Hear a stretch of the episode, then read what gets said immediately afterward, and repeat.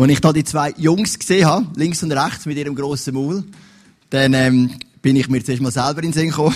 Und nachher ist mir eine Geschichte in den Sinn gekommen von einem Pastorenkollegen, wo effektiv so passiert ist. Folgende Situation. Sie haben auch so ein Event gehabt, wie wir da Ostern, etwas Grosses, und dann hat er gesagt, komm, wir gehen, gehen Flyer verteilen. Und hat die Leute motiviert, ein paar Tage vorher in die Kirche zu kommen, zusammen zu beten und dann Flyer verteilen in der Stadt. Sind die Leute zusammengekommen? Er hat sie motiviert mit allen Kunst. Hey, es ist wichtig, dass wir die Flyer verteilen. Dann können die Leute etwas von dieser guten Nachricht von Jesus erleben und so weiter. Und hat dann zwei Grüppli gemacht und hat die Leute gesendet. Er hat sich selber den Co-Pastor geschnappt. Und wenn die Leute rausgegangen sind, hat er seinen Co-Pastor angeschaut und gesagt, du, ich habe absolut keinen Bock auf Flyer verteilen, ehrlich gesagt. Dann hat der Co-Pastor angeschaut und gesagt, ah, mir geht's genau gleich. Komm, wir gehen zusammen ins Kino. Wir haben ihnen jetzt zwei, drei Stunden gegeben. Wir gehen in dieser Zeit ins Kino, das geht gerade auf. Da sind so heimlich raus, Ticket gekauft, sind ins Kino. Das Problem ist nur das. Eins von diesen vielen Teams hat sich gefragt, ja, wo sind die Leute? Und wenn das Kino fertig ist, dann strömen die Massen aus. Also lass uns Fly verteilen beim Kino. Und dann geht das zweite Team dort hin. Und am Schluss strömen die Massen raus aus dem Kino. Und wer sind sie? Der Pastor und sein Co-Pastor, die alle heiß motiviert haben zum Flyer verteilen und selber einen schönen Abend gemacht haben im Kino.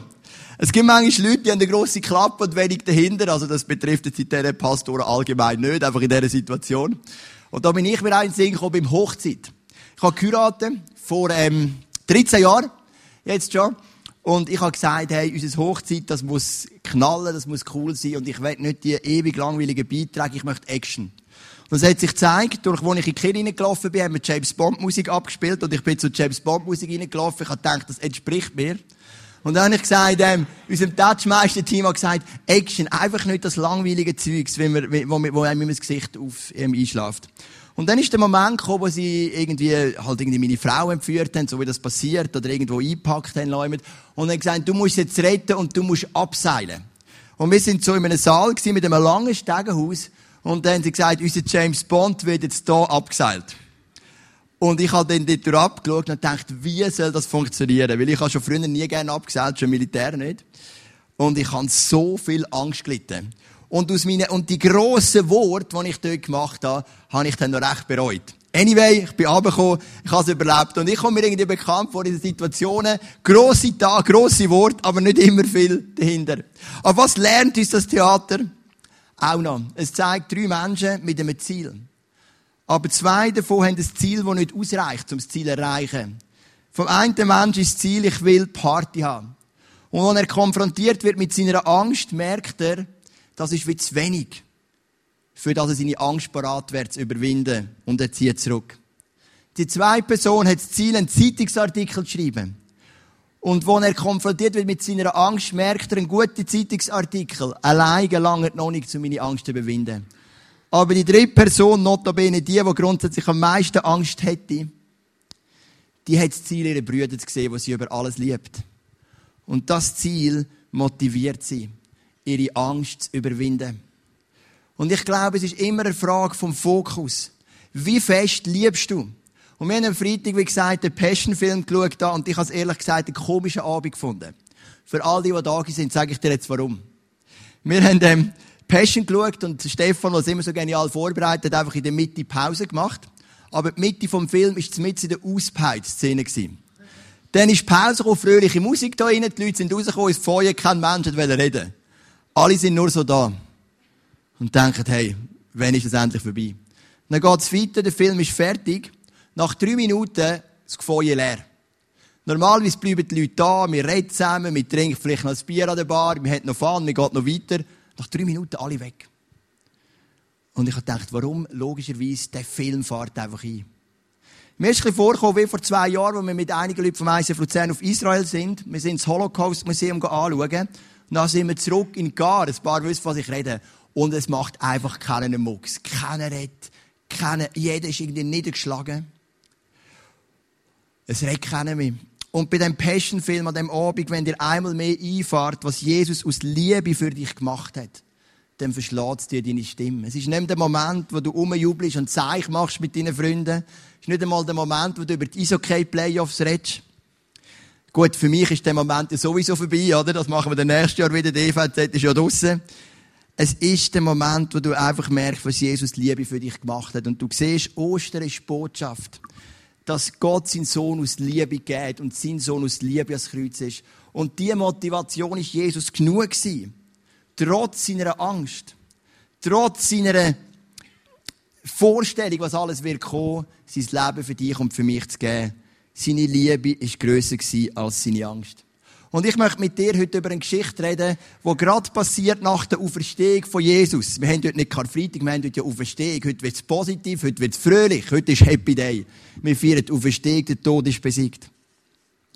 Und es geht um die erste Begegnung, wo Jesus hat nach seinem Tod und seiner Auferstehung mit Menschen. Und das ist ganz eine interessante Begegnung. Wir lesen die im Lukas Kapitel 24.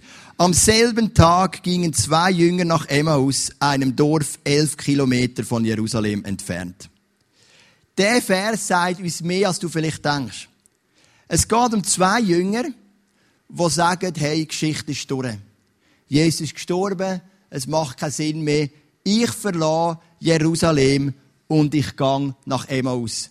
Die Jünger verlassen, und das ist mein erster Punkt, den Ort der Verheißung.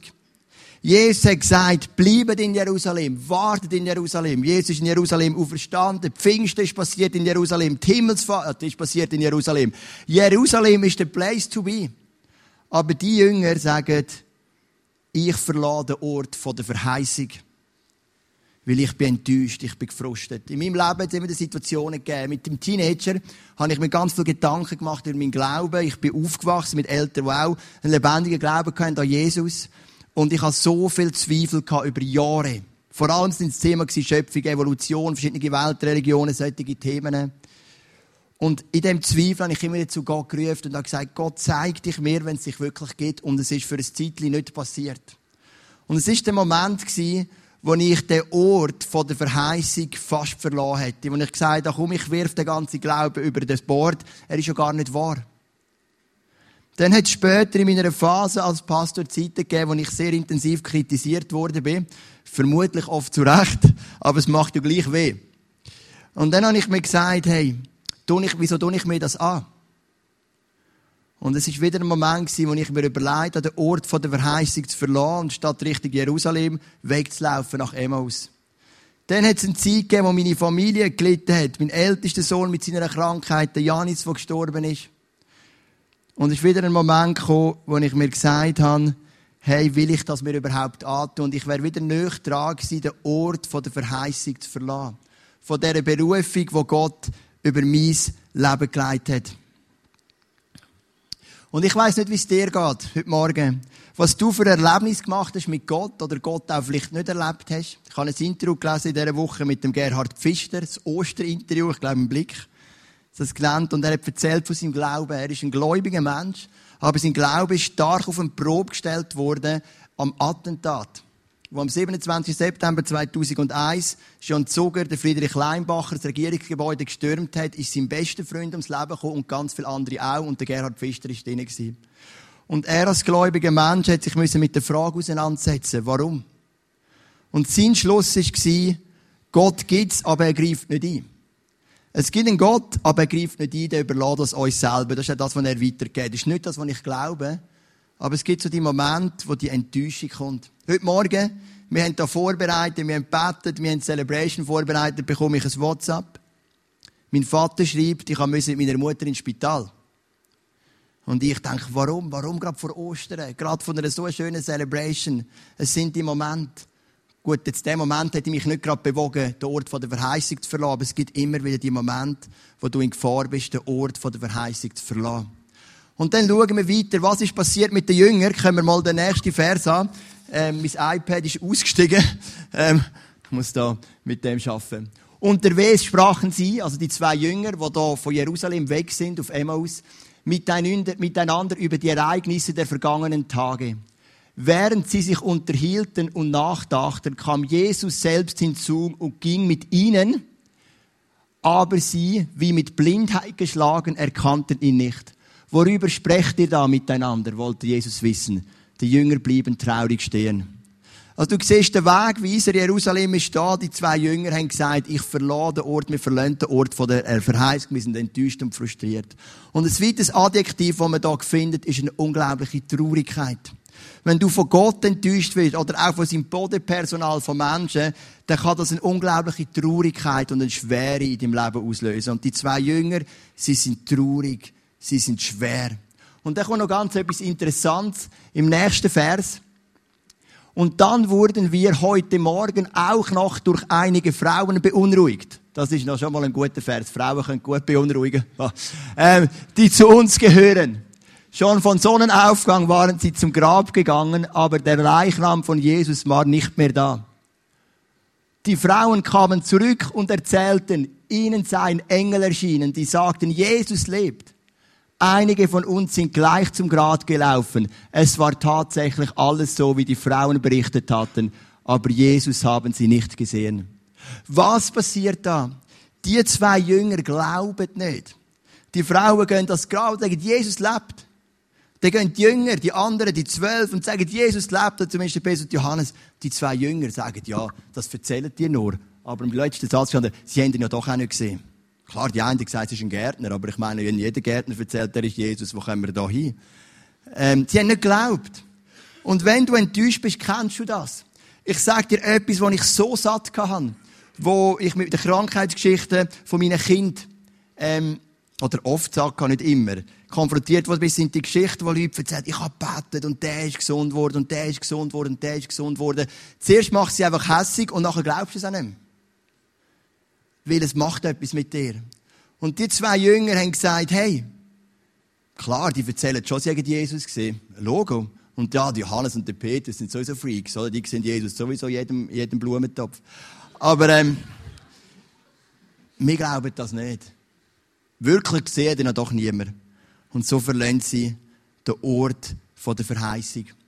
Das ist jetzt mal die Seite der Jünger, die wir angeschaut haben. Sie verlassen den Ort der Verheißung.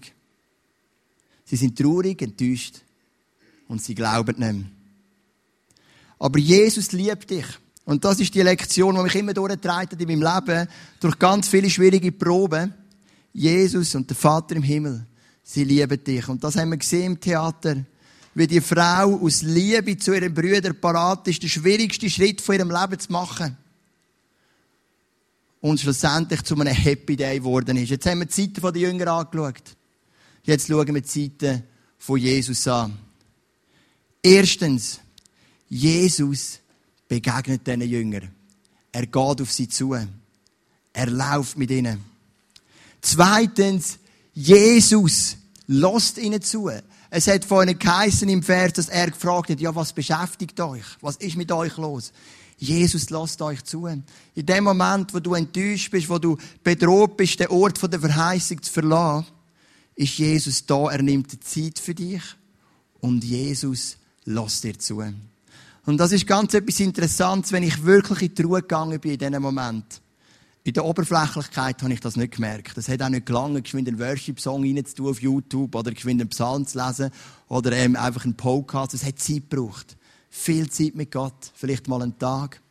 Sich zurückzuziehen. Und in dieser Ruhe habe ich wieder erlebt, wie der Jesus in meiner Enttäuschung und in meinem Frust mir, mit mir, sich Zeit nimmt für mich und wenn er mir zulässt.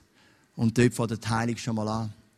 Und dann das Dritte, Jesus für erklärte Jünger Zusammenhang. Das ist wichtig. Können wir mal den nächsten Vers haben? Darauf sagte Jesus zu ihnen, wie wenig versteht ihr doch? Warum fällt es euch nur so schwer, alles zu glauben, was die Propheten gesagt haben? Musste der von Gott erwählte Retter nicht all dieser leiden, bevor ihm Gott zum höchsten Herrn einsetzte? Also nachdem Jesus einfach Zeit verbringt. Stell das vor, Jesus hat 40 Tage gelebt auf der Erde. Aber das Erste, was er macht, er geht zwei Jünger nach. Und die sind nicht die zwölf von den zwölf gehört. Sie sind nicht zu den zwölf gehört. Das war vom weiteren Vers im Kreis. Gewesen. Und er läuft mit ihnen die vollen elf Kilometer auf Emmaus. Das ist noch eine Distanz. Da hast du zwei bis drei Stunden.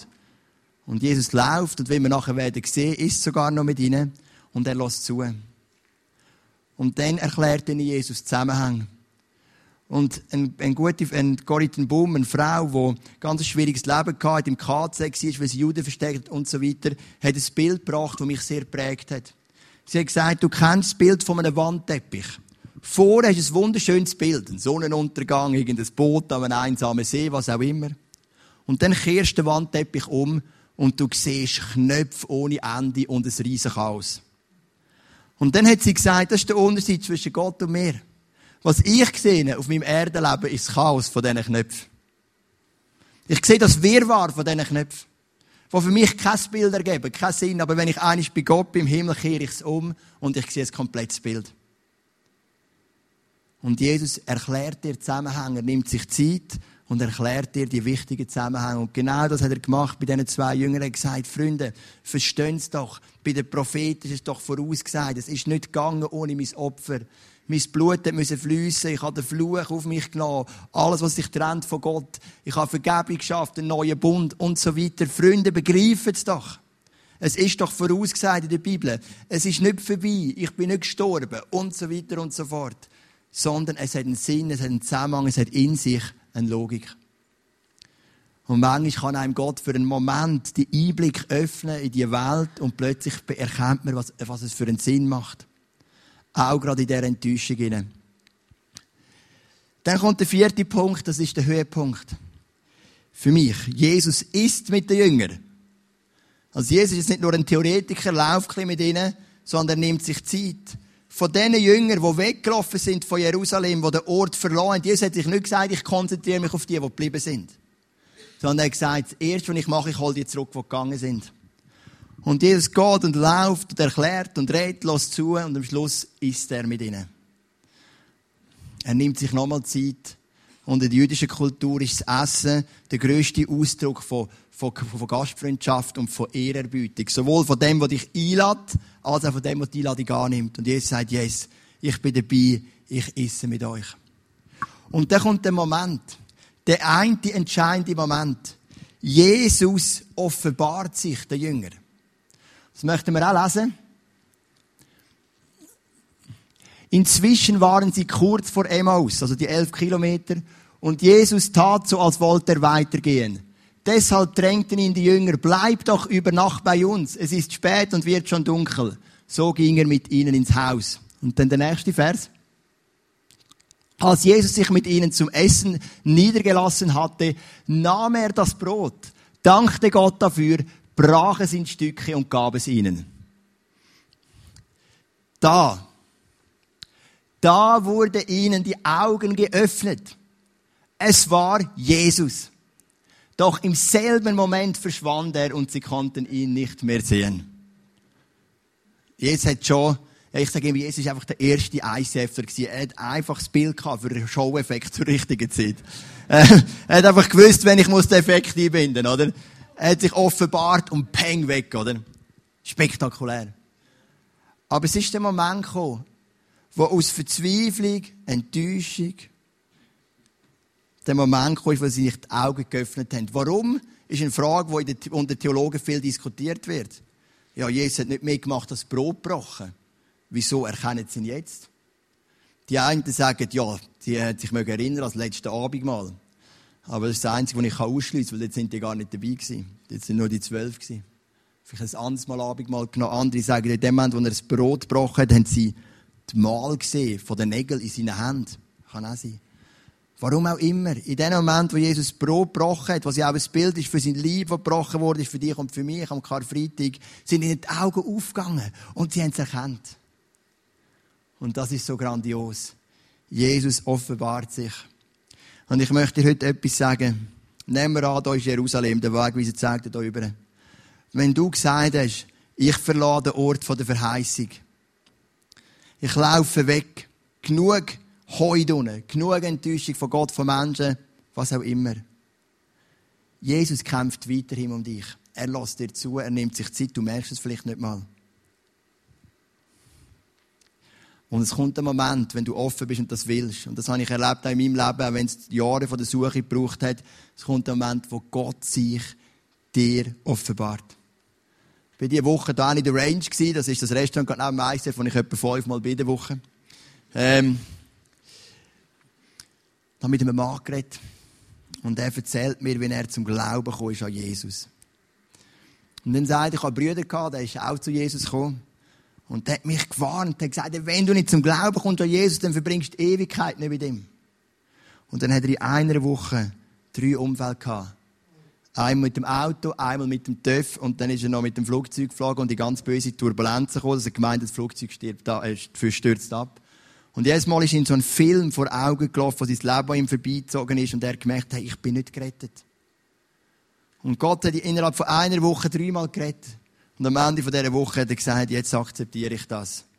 Und ich mache eine klare Sache mit Gott. Das sind die Momente, wo Gott sich offenbart. Also wir haben zwei Sachen angeschaut. Was macht sie den Jünger? Sie sind enttäuscht, sie laufen davon. Sie glauben nicht mehr. An der Geschichte, an der Zeugnis von anderen Menschen. Was passiert mit Jesus? Er nimmt sich Zeit, er lässt zu, er erklärt, er offenbart, er ist. Und was passiert jetzt mit den Jüngern? Und das ist noch unser letzter Punkt. Jesus heilt die enttäuschten Jünger. Kannst du mal einem den Vers noch bringen? Wieso weiß ich das? Sie sagten zueinander, hat es uns nicht tief berührt, als, wir, als er unterwegs mit uns sprach. Sie haben schon etwas gespürt. Und uns die Heilige Schrift erklärte. Und jetzt kommt der wichtige Punkt. Ohne Zeit zu verlieren, brachen sie auf und kehrten nach Jerusalem zurück. Dort waren die elf Jünger und andere Freunde von Jesus zusammen. Also was sie gemacht haben nach dem Essen, es, es hat ja noch geheißen vorher, Jesus kommt zu uns, es ist Nacht. Aber Nacht ist ihnen plötzlich egal geworden. Sie sind sofort aufgestanden und die sind zurückgegangen an den Ort der Verheißung. Und das ist meine Frage. Ostersonntag steht für den Ort der Verheißung. Wo in deinem Leben hast du den Ort der Verheißung verlassen? Wo hast du gemerkt, dass Gott in dich etwas hineingelegt hat und du hast wie Emma als Jünger hast gesagt, aufgrund von Enttäuschung oder was auch immer laufe ich davon. Wo willst du heute entscheiden und ich gehe zurück an den Ort der Verheißung? Ich möchte noch einen Clip anschauen. Du kennst es vielleicht schon von dieser Serie. Wenn du letzte Woche ein paar Mal in den Gottesdienst gegangen bist oder gekommen bist, dann haben wir immer einen Clip gezeigt von einer Person, die in der Leidenszeit von Jesus mit ihm unterwegs war. Und da möchten wir auch einen Clip von einer Frau anschauen, die parat war, ihre persönliche Enttäuschung zu überwinden. Es ist der Clip von der Maria Magdalena. Maria aus Magdala, Jüngerin Jesu. Als der Sabbat vorüber war, kaufte ich zusammen mit seiner Mutter und meiner Freundin Salome wohlriechende Öle. Wir wollten Jesus die letzte Ehre erweisen und seinen Leichnam salben. In aller Früh machen wir uns auf den Weg zum Grab. Schweigend legen wir die Strecke zurück, nach wie vor in tiefster Trauer. Enttäuscht. Wie konnte das alles nur passieren? Wir waren alle in Gedanken versunken, als ich Salome plötzlich kurz vor dem Ziel rufen hörte. Mist. Wer wird uns den Stein vor dem Grab wegrollen? Das hatten wir in der Tat vergessen. Wären wir nicht schon fast beim Ziel gewesen, wären wir wohl umgedreht. Die Sonne ging gerade auf. Das gibt's doch gar nicht. Wieder durchbrach Salome die Stille. Und dann sah ich es mit eigenen Augen. Der Stein vor dem Grab war weggerollt. Schnell liefen wir ins Grab. Das Grab war leer. Der Leichnam war fort. Doch die Tücher lagen sauber zusammengefaltet neben der Steinbank, worauf ihn Josef vor drei Tagen gelegt hatte. Ich rannte aus dem Grab und suchte die Umgebung ab. Wer konnte es wagen, den Leichnam zu stehlen? Ich traf auf den Gärtner der Grabanlage und machte ihm große Vorwürfe, wie er hier in aller Seelenruhe vor sich hinarbeiten könne, wenn ein Leichnam gestohlen wurde. Dann sagte er, Maria. Und wie er meinen Namen sagte, erkannte ich ihn. Jesus. Das ist eine Frau enttäuscht. Auch sie denkt, die Geschichte ist vorbei, aber sie sagt, ich gehe und erweise Jesus noch die letzte Ehre. Und dort kommt die Begegnung mit dem Jesus. Wo in deinem Leben hast du den Ort der Verheißung verloren? Wo bist du vielleicht von deiner Familie davon gelaufen? im Geschäft von einer Verantwortung davon gelaufen, vielleicht in einem Verein, vielleicht auch in der Kirche, irgendwo, wo Gott dir wie aufs Herz geht, das ist deine Berufung, dein Auftrag und du bist aufgrund von Enttäuschung, Bequemlichkeit, was auch immer davon gelaufen. Wo willst du heute umkehren wie die zwei Jünger und sagen doch, sagen, Jesus ist mir begegnet, ich kehre um, ich gehe zurück zum Ort der Verheißung. Vielleicht bist du auch da heute Morgen und hast dir gar nicht so viel Gedanken gemacht zu Gott. Oder du hast schon viel Gedanken gemacht, aber irgendwie Jesus so persönlich noch nie wahrgenommen. Dann ist auch für dich heute die Chance zu sagen, hey, ich kehre um von meinem Leben, wo Gott keine Rolle spielt und ich kehre um zu dem Gott im Himmel. Zu dem Jesus, der aus Liebe seine Angst überwunden hat. So wie die Frau, die aus Liebe zu ihren Brüdern all ihre Ängste überwunden hat, in ein Flugzeug hineingestiegen ist und auf allein geflogen ist. Aus Liebe als einzige Motivation. Und ich möchte für dich beten, wenn du entweder heute sagst, ich gehe zurück zum Ort der Verheißung, oder wenn du sagst, ich möchte mich öffnen, vielleicht zum allerersten Mal in meinem Leben, überhaupt für den Vater im Himmel, für Jesus Christus, sein Sohn, und ich möchte mich einladen auf eine lebendige Beziehung mit ihm. Komm, wir stehen doch noch miteinander auf. Vater im Himmel, Danke dir, dass du deinen Sohn Jesus auf der Erde gegeben hast, Karfreitag und, oder an Weihnachten, aber Karfreitag ist er gestorben. Und Jesus, wir danken dir, dass du dir einfach, dass du dich interessierst für uns. Die Geschichte aus Lukas 24 ist ein Zeichen dafür, dass du dich interessierst für die Menschen, die dir davonlaufen. Es ist die erste Begegnung mit Jesus, von Jesus mit Menschen.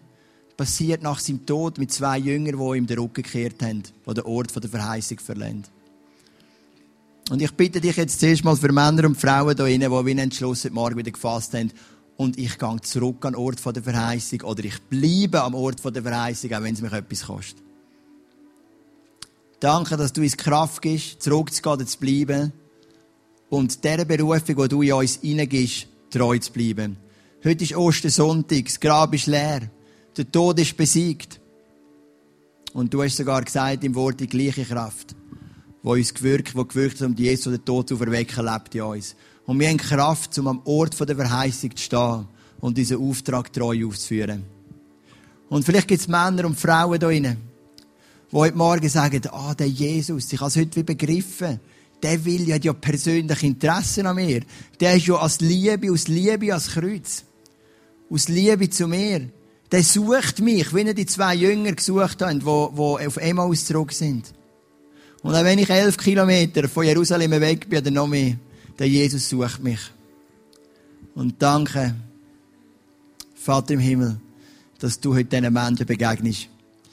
Und ich mache das gerne so, dass ich einfach ein einfaches Gebet vorspreche. Und du darfst es einfach in deinem Herzen nachsprechen. Wenn du zu diesen Menschen gehörst, die sagst, mal, ich möchte heute in die Beziehung treten mit dem Jesus, mit dem Gott, der sich offensichtlich so stark für mich interessiert, dann kannst du einfach Satz für Satz in deinem Herz nachbeten.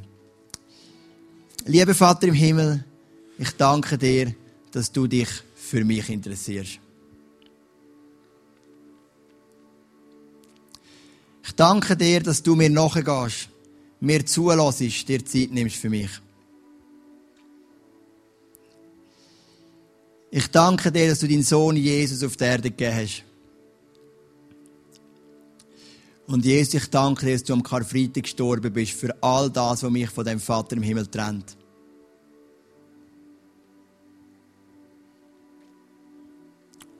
Es tut mir leid, dass ich vor dir davon gelaufen bin. Dass ich den Ort der Verheißung verloren habe, so wie die zwei Männer in dieser Predigt. Und heute, am 1. April, und das ist kein 1. April-Scherz, heute am 1. April möchte ich mich entscheiden, wieder zurückzugehen zum Ort der Verheißung. Und möchte mich entscheiden, in eine lebendige Beziehung mit dem Jesus zu kommen. Amen.